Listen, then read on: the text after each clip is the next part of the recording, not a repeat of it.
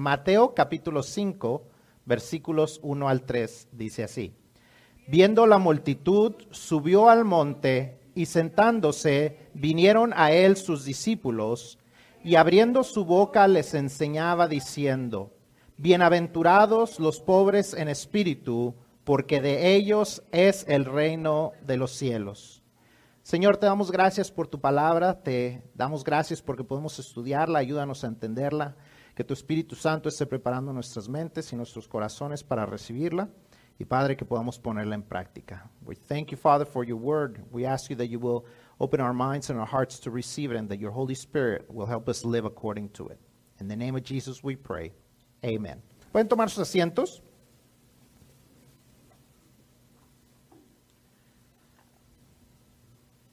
¿Qué te hace sentir bendecido? ¿Qué es lo que definimos o cómo definimos lo que es estar bendecido? Quizás a veces es eh, que, ah, que estábamos buscando cierto trabajo y nos dieron exactamente el trabajo que queríamos. Quizás es cuando pudiste comprar algo que anhelabas por mucho tiempo. Quizás es cuando alguno de tus problemas se te soluciona o quizás cuando te has sanado de una enfermedad. De maneras, de distintas maneras, creo que nosotros podríamos ver o definir o decir cómo se, cómo se ve estar bendecido. ¿Cómo definimos estar bendecido? Creo que la mayoría diríamos que estamos bendecidos cuando todo parece que nos está yendo relativamente bien. Cuando las cosas nos salen bien, cuando, eh, cuando sentimos que hay tranquilidad en nuestra vida. Gente cristiana y no cristiana se denomina eh, bendecida. En, en, medios sociales, el, el, ¿cómo se dice? El hashtag blessed es algo que mucha gente usa, ¿verdad? Para cuando, cuando algo bueno parece haberle sucedido, se usa mucho esto. Como que la palabra ha tomado el sentido de ser un sinónimo de estar suertudo o afortunado en la vida como si fueran cosas del azar cuando las cosas no salen bien. What do you, how do you define being blessed? How do you define that you are blessed? Most of us, I think, would say that we're blessed when we have what we want, when we have less problems, when things are going well, when if we were sick we are healing when we if we were in need our need has been fulfilled when something has gone right we usually say that we are blessed many people use the hashtag blessed when they're telling someone when they're kind of humble bragging or when they're doing something that they're that they feel that they were very uh, fortunate of getting it's almost as if blessed has become a synonym of getting lucky about something or being, for, being fortunate about something that has happened. It's as if something, it was something random that has happened that has gone well. But we're going to be talking a little bit more about what truly being blessed is all about during the next couple of, of months, during the next nine messages. We're going to be talking about what it is that Jesus calls being blessed. Durante los próximos dos meses, durante los próximos más o menos nueve semanas, vamos a estar hablando acerca de lo que Jesús dice que es estar bendecido o bienaventurado. En Mateo 5 al 7, lo que se conoce como el Sermón del Monte, Jesús da una serie de instrucciones de cómo debían vivir la vida sus seguidores. Si regresamos a la lectura que hicimos esta mañana, dice que Jesús estaba, estaba en el monte Llega al monte y, de repente se les manda a sus discípulos, aquellas pues, personas que lo habían estado siguiendo ya por un cierto tiempo, y les comienza a enseñar. Si leemos los capítulos anteriores aquí en Mateo, Mateo 4 ah, y 5, está hablando acerca de cómo comienza el ministerio de Jesús. Vemos cómo Jesús es bautizado, Después vemos cómo es tentado por Satanás y después de eso vemos cómo comienza su ministerio. Y su ministerio comienza donde él empieza a hacer milagros. La gente se le empieza a acercar porque ven algo diferente en este hombre. Ven que este hombre está haciendo milagros, que él trae sanidades.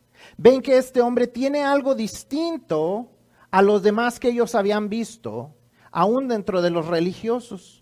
Ve cómo este hombre puede perdonar, cómo este hombre puede sanar, cómo este hombre puede eh, deshacerse de los demonios que están, eh, que están poseyendo a la gente. Y entonces la gente lo está comenzando a seguir. Aquí todavía no hemos encontrado cuando la oposición se comienza a levantar entre los líderes religiosos.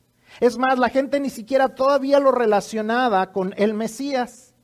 Simplemente sabían que había algo importante en este hombre, algo diferente en este hombre y comienzan a seguirlo. Lo siguen hasta este monte en Galilea y entonces él se sienta y comienza a, perdón, los manda a sentarse y él comienza a enseñar comienza a predicarles, comienza a dar instrucciones. Todo el, capítulo 5, 6 y 7 son instrucciones de cómo deben de vivir aquellos que dicen que son seguidores de Jesús. Son instrucciones para los que dicen que son seguidores de Jesús. En realidad, todo ese capítulo, todos esos capítulos no hablan acerca del arrepentimiento. Porque asume Jesús que los que están escuchando son aquellos que ya son seguidores de Él aquellos que ya son sus discípulos. Entonces, eh, él comienza hablando acerca de estas instrucciones, pero antes de dar estas instrucciones, comienza hablándoles, no criticando sus vidas, no criticando a los líderes religiosos, que eventualmente los llama hipócritas y muchas otras cosas, pero aquí todavía no comienza a hablar de esto, simplemente les dice nueve distintas eh, características el carácter de aquellos que se dicen ser discípulos de Jesús. Y es lo que vamos a estar estudiando. Vamos a estar estudiando estas nueve características que deben ser parte de nosotros si decimos que somos seguidores de Jesús. No se trata solamente de cambiar comportamientos, sino de cambiar quién somos en realidad, quién somos por dentro. Porque comportamientos podemos cambiar todos de cambiar comportamientos. Vea cuánta gente ha salido del alcoholismo por alcohólicos anónimos. Lo hacen por fuerza de voluntad, lo hacen por muchas otras cosas, pero no necesariamente porque Dios ha transformado sus vidas. Son cambios de comportamiento que aunque son excelentes, no son vidas transformadas. El único que puede transformar vidas es Cristo. Y Él hace los cambios de adentro hacia afuera. No es tanto los... Y, y es lo que Jesús les trata de enseñar, que el, comportamiento debe de cambiar, pero primero tiene que cambiar la persona por dentro. Y, ese es todo el enfoque de, estos, de, estas nueve, eh, de estas nueve bienaventuranzas o bendiciones. Que la persona que vive de esta manera o que es de esta manera dentro de sí mismo, esa es la persona que está verdaderamente bendecida. ¿Por qué decimos esto? Porque muchas veces las bendiciones están muy condicionadas a la situación. Y tenemos que entender que estar bendecido no debe estar solamente condicionado a nuestras condiciones actuales. Imagínese usted, yo doy gracias a Dios por nuestros bebés que están aquí.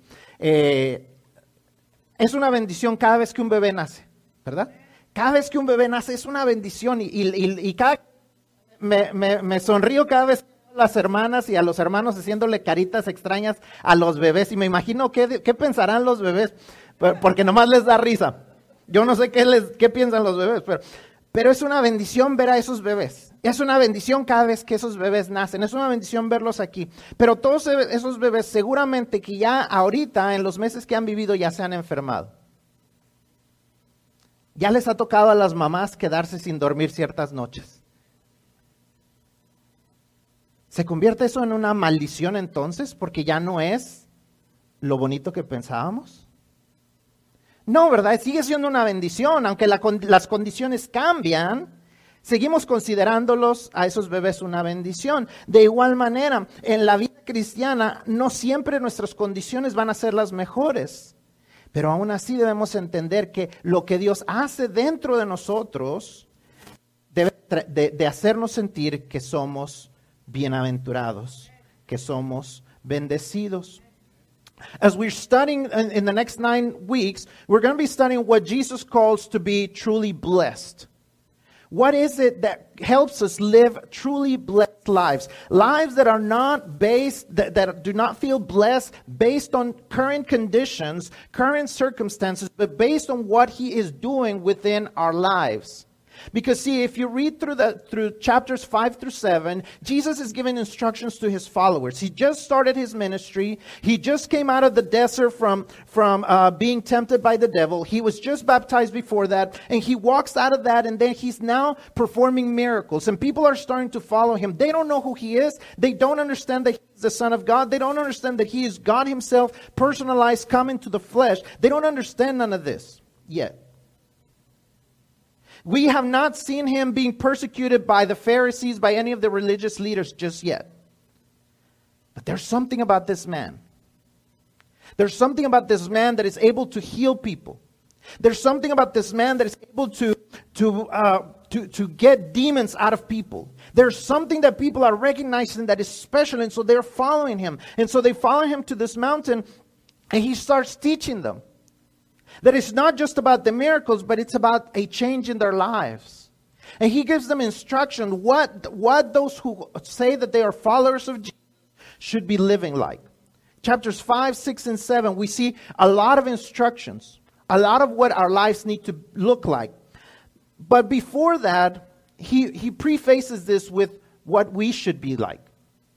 Not our actions, we, not, we need to understand that. That Jesus makes a separation between actions and being. About doing and being. Jesus focuses first on the being so that the doing can change. A lot of times we focus on the doing. Oh, I am a Christian, so I should do this, or I should not do this because I'm a Christian. What Jesus focuses on is when you become this, then the doing is a lot easier. We struggle with the doing because we're not doing enough, uh, we're not allowing Him to, to work on the being first. See, when He changes who we are, then changing what we do is a lot easier. We struggle with changing what we do because we won't let Him change who we are. And so that's what these nine blessings are all about. We must understand them within that context that when he's talking about what he's talking about here is that he's talking about how we are blessed because we are changed who we are. How Jesus can transform who we are and therefore we can live lives that please him. And so as we study during the next 9 weeks, we're going to understand the nine different things that he wants to transform about who we are. Not about what we do, about who we are who we are on the innermost being, the things that need to change within us. What needs to change? Not that everybody else sees, but that He sees in us. And as we talk about, we're going to talk about how people had the wrong focus. They were outward focus, and Jesus was trying to make them be inward focus. Because when the inside changes, the outside is going to change on its own. But see, we struggle with the outside because we won't let him change the inside. And so that's what we're going to be talking about today. Entonces vamos a, a, entender eh, un poco de lo que son las, hoy vamos a estar viendo lo que son las bienaventuranzas, vamos a entender lo que esa palabra significa, eh, más allá de solamente decir que somos bien, bendecidos, vamos a entender lo que son eh, esta palabra de bienaventuranza, vamos a ver lo que es eh, la primera bienaventuranza que vemos y que acabamos de leer, y vamos a ver cómo podemos lograr dejar que Él haga ese cambio en nosotros. Porque como les dije, no se trata de lo que nosotros podemos hacer, sino de lo que Él quiere hacer en nuestras vidas. Entonces, número uno, ¿qué son las bienaventuranzas? Una palabra que no normalmente usamos en nuestra vida. Yo no sé cuándo fue la última vez que usted usó en su vocabulario normal de, su diario vivir, decir, estoy bien bienaventurado, hermano, ¿cómo está usted? Ah, qué bienaventurado me siento en esta mañana que acabo de Creo que no es una palabra que usamos normalmente en nuestro vocabulario, así es que vamos a entender lo que es esta, esta palabra. Entendamos lo que son las bienaventuranzas y lo que no son. A veces creemos que algo es una bendición o una bienaventuranza cuando en realidad es una distracción.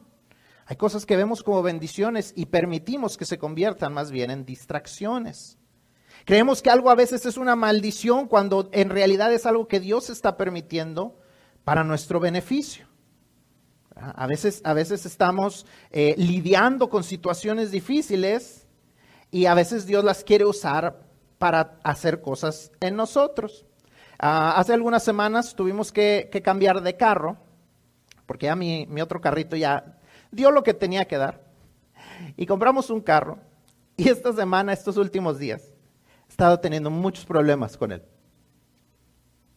Nosotros oramos por este carro, que fuera una bendición para nuestras vidas. Y en realidad, les voy a decir la verdad, se ha convertido en una distracción, porque me tiene estresado, me tenía estresado esta situación. Ya estoy más tranquilo, ya después de platicar con Abigail, ya estoy más tranquilo. Pero a veces eso son lo que sucede, que la una bendición se convierte en una distracción. Y a veces una maldición, el que nos estén yendo mal las cosas, en realidad es lo que Dios quiere usar para decir, despierta. ¿Dónde andas? Dices una cosa en el púlpito y luego cuando te pasa a ti, o cuando pasa, lo dices en una conversación y cuando te pasa a ti no lo vives. ¿Qué pasó? Entonces, tenemos que entender que a veces las bendiciones son más allá de, lo que son las, simples circunstancias o situaciones o condiciones de nuestra vida actual. Tenemos que entender que las bienaventuranzas no son alegrías pasajeras. Si usted está llenando los espacios en su boletín, las bienaventuranzas no son alegrías pasajeras. Ahora, las alegrías pasajeras definitivamente son bendiciones y las debemos aprender a ver así todas las cosas que son buenas nos pasan solamente por designio de Dios. Desde el despertar, respirar, podernos mover, todo eso viene de Dios. Hasta las cosas que las bendiciones materiales que tenemos, todas esas son de parte de Dios. Pero tenemos que entender que las alegrías pasajeras son eso, son pasajeras, temporales, pueden cambiar en cualquier momento. Un auto que se descompone es algo temporal. Un bebé que se enferma. Es, algo temporal. Todas las bendiciones a veces temporalmente no son necesariamente lo que queremos. Pero no se convierten en una maldición necesariamente. Estamos bendecidos a pesar de, estamos bendecidos aun cuando las cosas son difíciles. También tenemos que entender que las bienaventuranzas no son eventos al azar. Entendamos que estar bendecidos no es que simplemente somos suertudos o afortunados, no es que las netas se alinearon como dice la gente, no es que nos tocó la buena suerte o fue de chiripa o que ya nos tocaba o algo por el estilo. Toda bendición tiene una fuente y esa fuente es una fuente personal. No es algo al azar, no es que nos cayó la suerte, no es que ya era nuestro número, es que Dios tomó una decisión. Las bienaventuranzas son la extensión intencional del favor de Dios en nuestra vida. Es Dios actuando intencionalmente e, y extendiendo su favor personal a cada uno de nosotros. El Dios que nos ve y que se interesa por nosotros extiende su gracia y su misericordia sobre nosotros, sobre ti. Entendamos eso.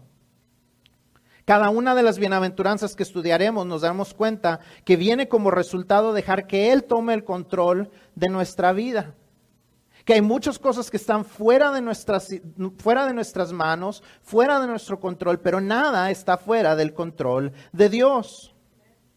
No son productos del azar o de la suerte, sino que son la consecuencia de creer en Dios y creerle a Dios y dejar que Él actúe en nuestra vida a nuestro favor como lo vamos a ver en la primera bienaventuranza.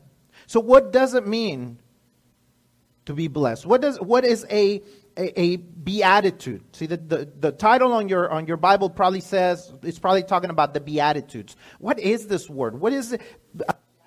A beatitude was best, basically a blessing.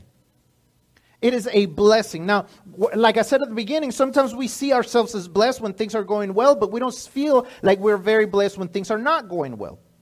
So we need to understand what it is to truly be blessed. What is a beatitude? What is a blessing in that way? Well, first of all, it's not just a, a passing a, a passing joy, a pl- passing blessing. We must understand that it's, it goes beyond that. That it's not just the temporary things, but it is those permanent things that God puts in our hearts that help us feel blessed. It's not just random things that happen in our lives. See, sometimes people say that they are blessed, but they, what they really mean is that they, they got lucky about something. Or that they'll say, oh man, the planets aligned. Or man, I got so lucky. Or man, it was my time. It was your, why is it your time? Why do you deserve it? None of us deserve it. But instead, we must understand that Beatitudes, blessings, come as the intentional favor of God for you and for me. He extends His favor personally to you. From the moment you wake up, from the fact that you get to breathe on your own, the fact that you get to walk, you're already experiencing blessings that many people are not. Why is it different? I don't know. What I do know is that God knows it. That He personally has chosen you to experience certain things, the good and the not so good, because He wants to bless you in a personal way. That's who the God of the Bible is. He is not one that allows random things to happen, but that He personally cares for you. That He personally knows how He is acting in your life, how He wants to act in your life, how He wants to bless your life and bless through your life, bless others through your life. And so we have to understand that these Beatitudes are, are, God's favor into our lives, the things that He wants to transform in you and in me, the things that He wants to turn and transform within who you are and with, within who I am. Not something I can do on my own, not something I can earn on my own, but it's something that He has to do, just like we will see in this first beatitude, in this first blessing. Entonces, la primera, la primera uh, bienaventuranza que vemos es que habla acerca de que son bienaventurados ¿quiénes? Los pobres de espíritu, ¿verdad? Los pobres en espíritu. Jesús comienza esta serie de bienaventuranzas mencionando a los pobres de espíritu, teniendo que entender, eh, perdón, y tenemos que entender correctamente quiénes son los pobres de espíritu para saber si somos o no somos. Porque para, para, poder saber si recibiremos la bendición o no, ¿cuál es la bendición que, que Jesús les promete a los pobres en espíritu? El reino de los cielos. Si yo quiero el reino de los cielos, como el resultado, necesito saber si soy o no soy uno de los que están pobres en espíritu. Ahora vamos a hablar de los que no son, de lo que no son primero. A los que son pobres en espíritu no son los que están pobres espiritualmente. Hay una diferencia entre ser pobre en espíritu y ser pobre espiritualmente. Vivimos en una sociedad que está pobre espiritualmente. Está pobre espiritualmente porque no cree en Dios y no busca al Dios verdadero. Está pobre espiritualmente porque quiere definir a Dios a su propia manera. Ah, es que Dios es de esta. Oh, yo no puedo creer en un Dios que mande a la gente al infierno. No podrás creer en Él, pero no puedes formar a Dios conforme a lo que tú crees o no crees. Yo no puedo creer en un Dios que limite el amor. No es lo que tú digas o lo que tú crees, es lo que Él dice que, que es en su palabra. Es una sociedad que está pobre espiritualmente porque quiere definir lo que es agradable a Dios o no, sin, importar lo que Él diga en la Biblia. Pero lo peor es que esta sociedad está pobre espiritualmente porque los cristianos no estamos cumpliendo nuestro trabajo de compartir el Evangelio. Dejarles saber la buena noticia de que pueden conocer a un Dios verdadero, un Dios que se interesa en sus vidas, un Dios que puede transformar están espiritualmente pobres, pero eso no es ser pobres en espíritu. Tampoco son los que creen que no tienen valor. Hay gente que dice, no, es que yo no valgo nada. Tienen un espíritu muy pobre. Así como, ay, es que yo no valgo nada. Soy una llaga podrida. No sirvo para nada. Esos tampoco son los que son pobres en espíritu.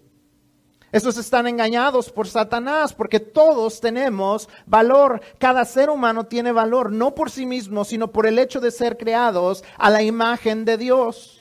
La imagen de Dios es lo que nos da valor a cada uno de nosotros, desde el que está en el vientre hasta el que está a punto de ir a la tumba. Todos tenemos valor. Dios nos ha dado su imagen a cada uno y eso le da valor a tu vida y a mi vida.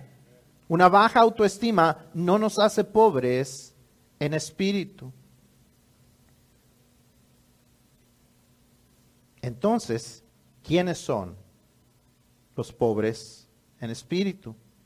Son los que reconocen que necesitan a Dios para vivir vidas agradables a Él. Son aquellos que se dan cuenta de que no pueden lograr conectar con Dios sin que Dios intervenga en sus vidas.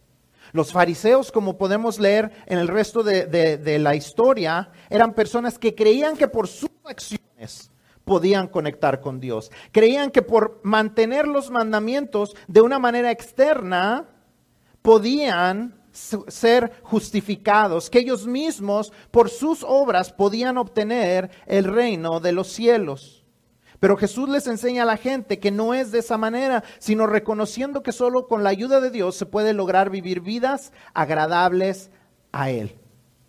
Solo dejando que Él nos transforme por dentro, cambiando nuestra manera de ser, de, ver las cosas a su manera y no a la nuestra. de dejar de pensar que nosotros podemos.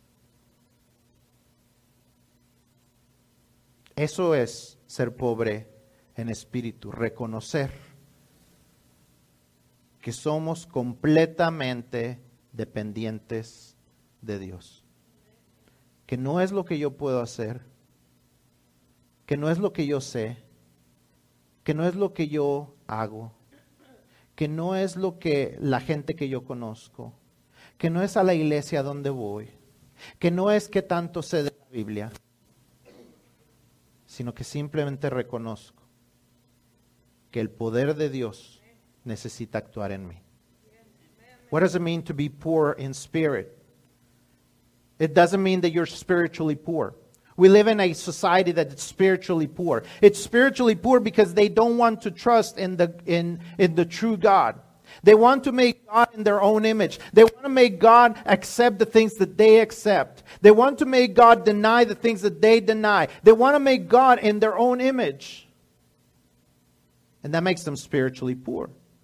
See, if your God is, has, is dependent on who you are, then that's a God that you really can't trust.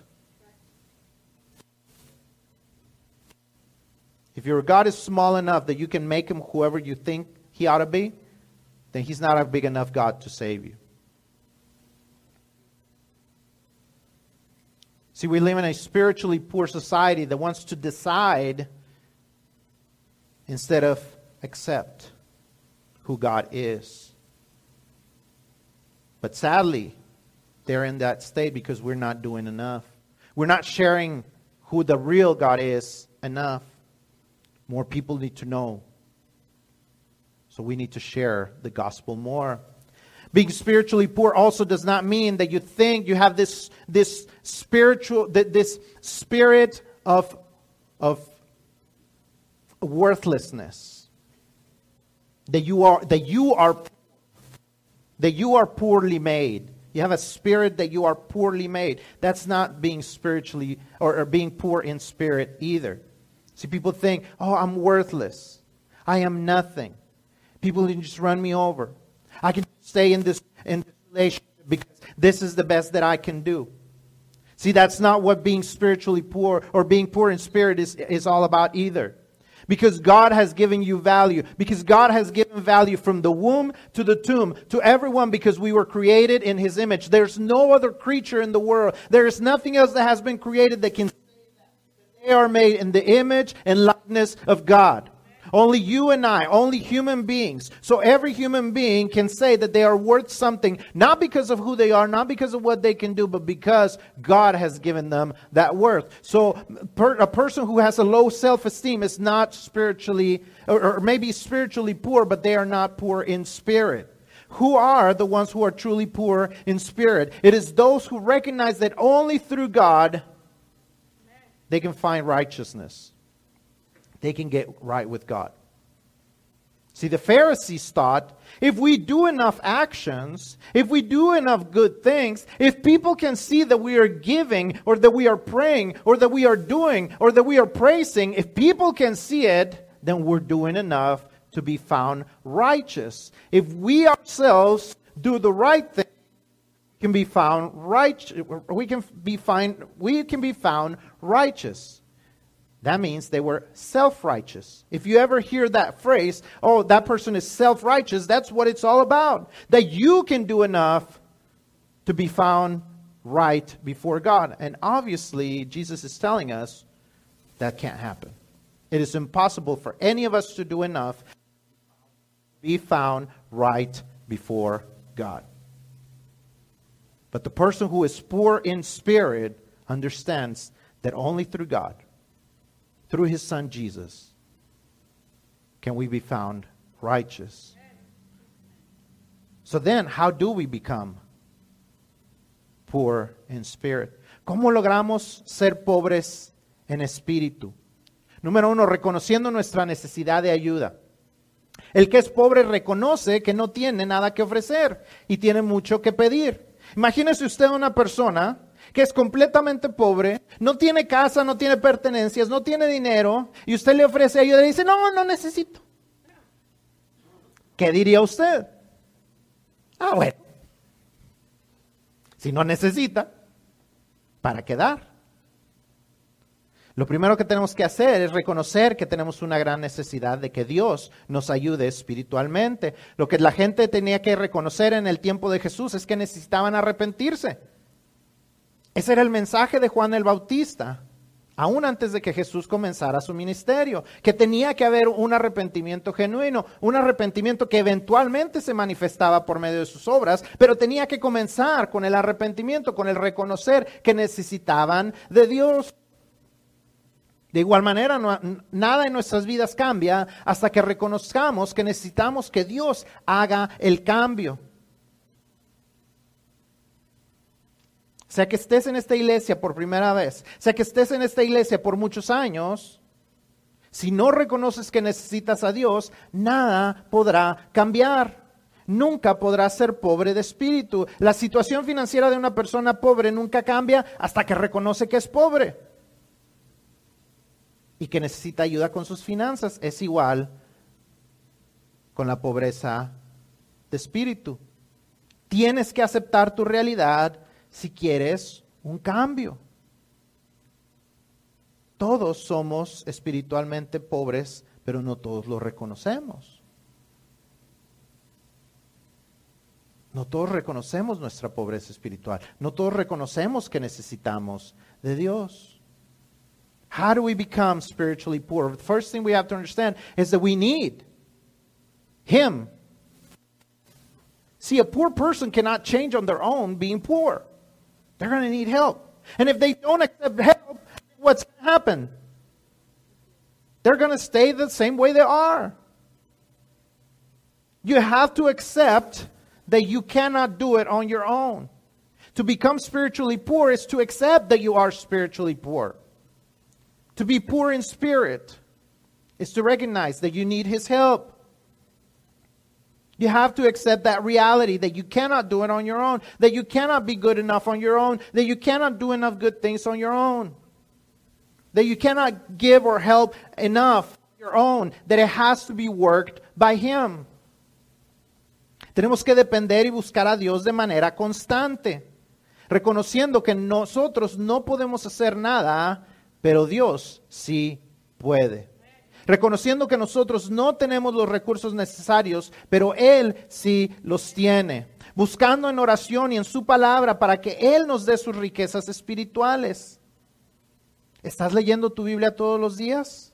¿Estás buscándolo en oración todos los días? Si no, entonces no te das cuenta de lo pobre que eres.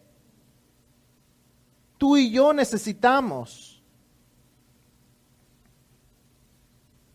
Tú y yo necesitamos la ayuda de Dios para poder la vida, vivir esta vida. Tenemos que buscarlo todos los días, dejar que Él nos transforme. Romanos 12.2 nos dice esto, no os conforméis a este siglo, sino transformaos por medio de la renovación de vuestro entendimiento para que comprobéis cuál sea la buena voluntad de Dios agradable y perfecta. Tenemos que dejar que Él nos transforme. No podemos hacerlo por nosotros mismos. La única manera que podemos ser transformados es cuando Él renueva nuestro entendimiento. Y Él renueva nuestro entendimiento por medio de lo que leemos, por medio de cuánto oramos, por medio de cuánto entendemos que necesitamos de Él, que no podemos por nosotros mismos, que no se trata de lo que conocemos, sino de lo que Él puede hacer en nuestras vidas. Es por medio de la renovación de nuestro entendimiento que Dios nos transforma de lo que somos a lo que Él quiere que seamos. No se trata de cambiar comportamientos, sino de ser transformados. Algo que es transformado es que es hecho completamente de nuevo y hecho completamente distinto a lo que era antes. Eso es ser transformado. Es ser hecho completamente de nuevo y completamente distinto a lo que era antes. solamente mejorar algo, es transformarlo a algo distinto. So we have to learn to depend and see God consistently. We have to understand that we can't do it on our own, that we cannot make transformation on our own, that we cannot transform what we do on our own, that we need to seek Him every day. Are you reading your Bible every day? Are you praying every day? Because that's the only way He is going to help you become that person who is poor in spirit.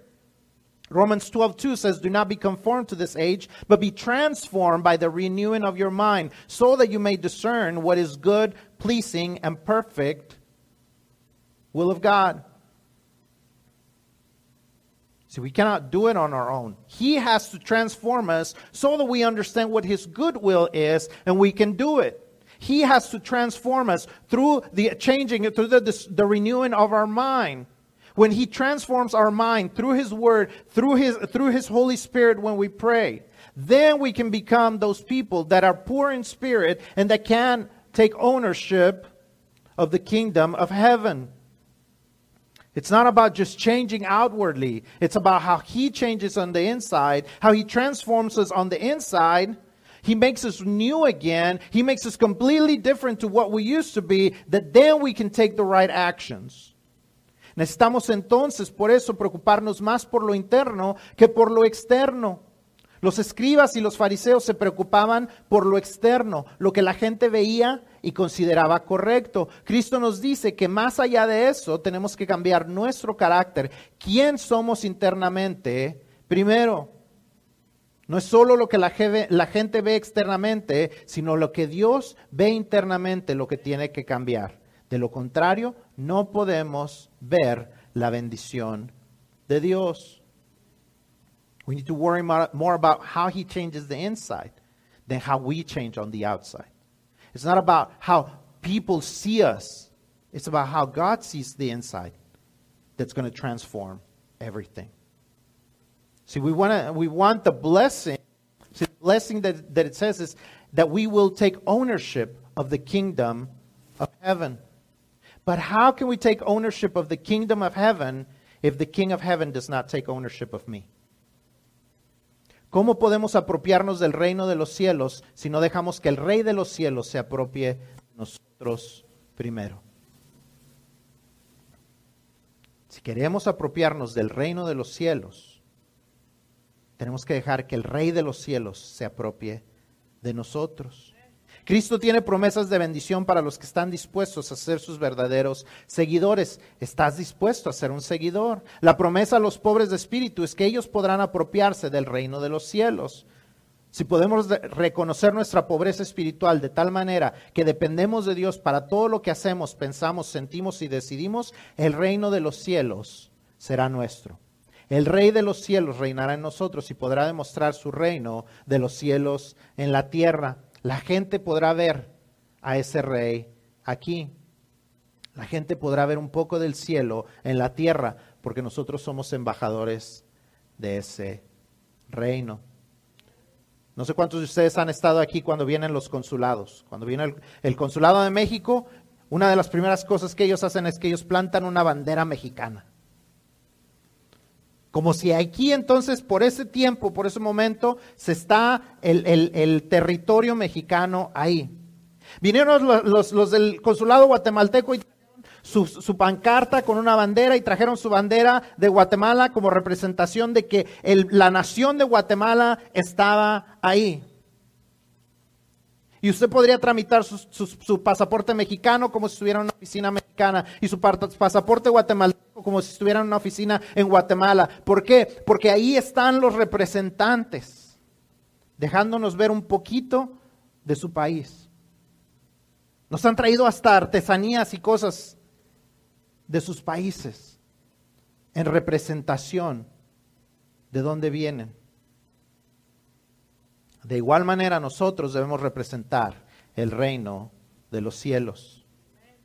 Esa es nuestra bendición, ser embajadores de ese reino, porque de los que son pobres de espíritu, pueden apropiarse de ese reino, pueden ser embajadores de ese reino. Segunda los Corintios 5:20 nos dice, así que somos embajadores en nombre de Cristo, como si Dios rogase por medio de nosotros, os rogamos en nombre de Cristo, reconciliaos con Dios.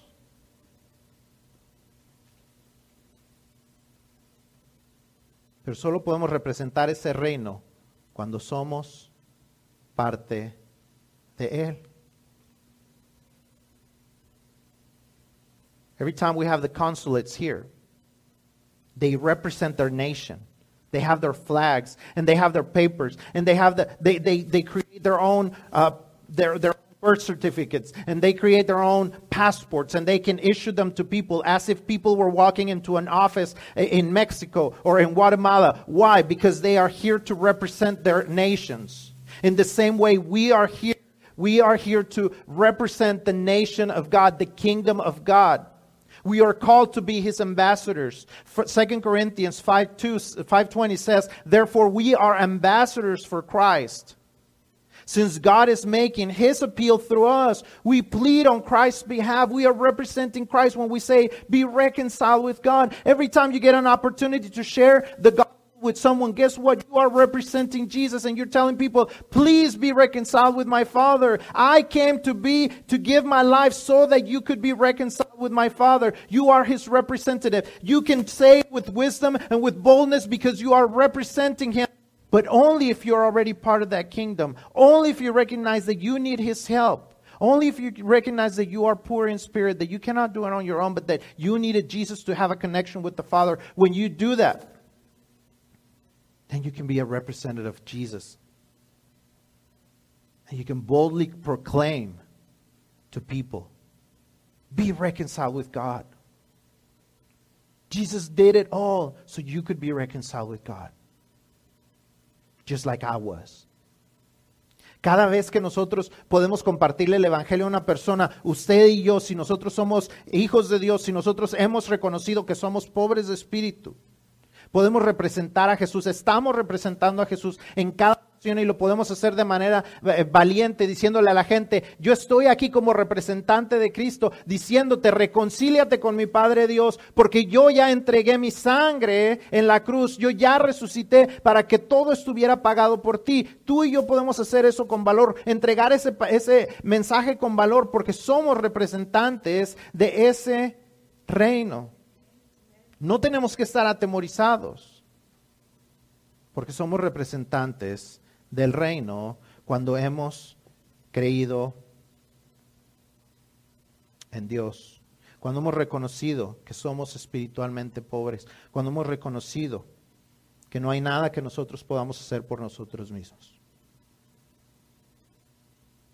Quizás tú ya hiciste esa decisión, pero quizás no. Quizás tú nunca has reconocido que tú no puedes por ti mismo, que tú necesitas que Dios te ayude. Y eso se hace reconociendo que somos pecadores, que eso nos ha separado de Dios y que solamente por medio de fe en Cristo Jesús, de creer que Él vino a pagar por nuestros pecados y que Él quiere tomar el control de nuestra vida, podemos, podemos tener una relación personal con Dios. The only way that we can be part of that kingdom is recognizing that we're spiritually poor, that we're poor in spirit, that we cannot do it on our own, that we need Jesus. That we need Jesus in order to have a personal relationship with God the Father. That we need to believe that He came to pay for our sins, for my sins, for your sins. And then, when we let Him be the Lord and Savior of our lives, when we say, Jesus, I want you to save me because I can't do it on my own. And I need you to take control of my life because I can't do it on my own. Es cuando nosotros le decimos, necesito Jesús que seas mi Salvador porque yo no puedo salvarme por mí mismo y necesito que tú seas mi Señor porque yo no puedo cambiar mi vida por mí mismo. Cuando reconocemos esa pobreza espiritual, entonces podemos tomar propiedad del reino de los cielos. Vamos a inclinar nuestros rostros y vamos a orar. Let's bow our heads and pray. Quizás hay una persona o más en este lugar que nunca ha tomado esa decisión. Si tú deseas hacer esa eh, tomar esa decisión de decir, yo quiero que tú transformes mi vida, Señor. I want you to transform my life, Lord. If you've never said that, then I want to invite you to do that. Because you cannot do it on your own. You will never be able to transform your life on your own. Not permanently, anyways. But He can. Nosotros no podemos cambiar nuestra vida de manera personal, de manera permanente, pero cuando dejamos que Él transforme nuestras vidas, eso puede suceder. Si tú nunca has tomado la decisión de recibir a Cristo como tu Señor, te invito a que tú te pongas de pie donde tú estás. I want to invite you, if you've never received Jesus in your heart, I want you to stand up where you are at. Because we want to help you. We want to help you grow in that relationship. We want to help you know who this Jesus is. Queremos enseñarte, queremos ayudarte a que conozcas quién es Jesús, cómo Él puede transformar tu vida. Y quiero invitarte a que te pongas de pie en este momento. I want to invite you to stand up where you are at.